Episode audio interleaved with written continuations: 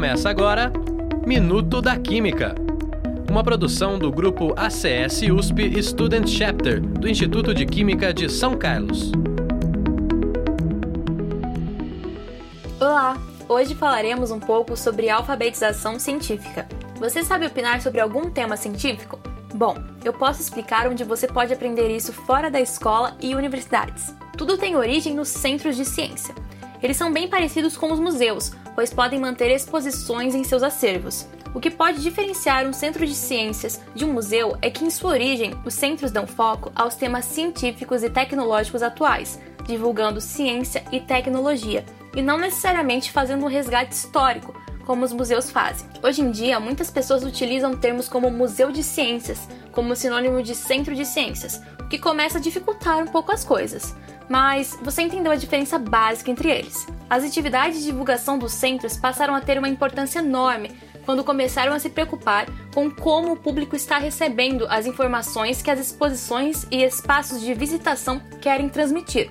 A preocupação com como a população está entendendo o conteúdo sobre ciência e tecnologia levou os países, inclusive o Brasil, a conduzirem pesquisas de percepção pública. No Brasil, tais pesquisas mostram que, apesar da população querer ser consultada sobre os rumos da ciência nacional, há um baixo consumo de ciência e tecnologia por essas pessoas, sendo esse consumo, por exemplo, frequentar museus e centros de ciência ou mesmo ler e estudar sobre assuntos de ciência e tecnologia, o que é preocupante, pois se não há consumo, como a população conseguirá emitir uma opinião consciente sobre os rumos da ciência, se nem entendê-la minimamente ela entende? É agora que entra a alfabetização científica. Basicamente, uma pessoa alfabetizada cientificamente consegue compreender refletir e expressar opinião sobre assuntos de caráter científico. Essas características são essenciais para a população que deseja influenciar o rumo da ciência realizada no próprio país.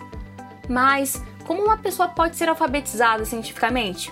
Podemos citar dois ambientes principais para isso: ambiente formal de ensino e ambiente não formal de ensino. As salas de aula de escolas e universidades são consideradas espaços formais de ensino, enquanto os museus e centros de ciência, como o Centro de Divulgação Científica e Cultura da USP, aqui em São Carlos, são exemplos de espaços não formais de ensino.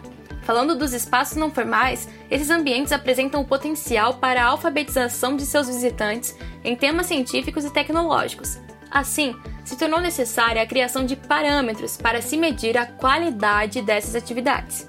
A preocupação com a qualidade dessas atividades fez com que pesquisadores brasileiros estudassem vários aspectos do processo de alfabetização científica nos espaços não formais de ensino, chegando a um conjunto de indicadores de alfabetização científica, capazes de avaliar o potencial de diversas iniciativas na promoção da alfabetização científica da população. Os indicadores são científico, institucional, interface social e interação. O mais importante é que podemos melhorar as atividades de divulgação científica e comunicação de ciências, a partir das avaliações feitas utilizando esses indicadores. Quanto melhor comunicarmos ciência, mais fácil ficará para você, ouvinte, entender e, por fim, conseguir opinar conscientemente sobre o rumo da ciência nacional. E aí, aprendeu um pouco sobre alfabetização científica? Não perca o nosso próximo programa e fique por dentro das pesquisas feitas no país. Até mais, pessoal!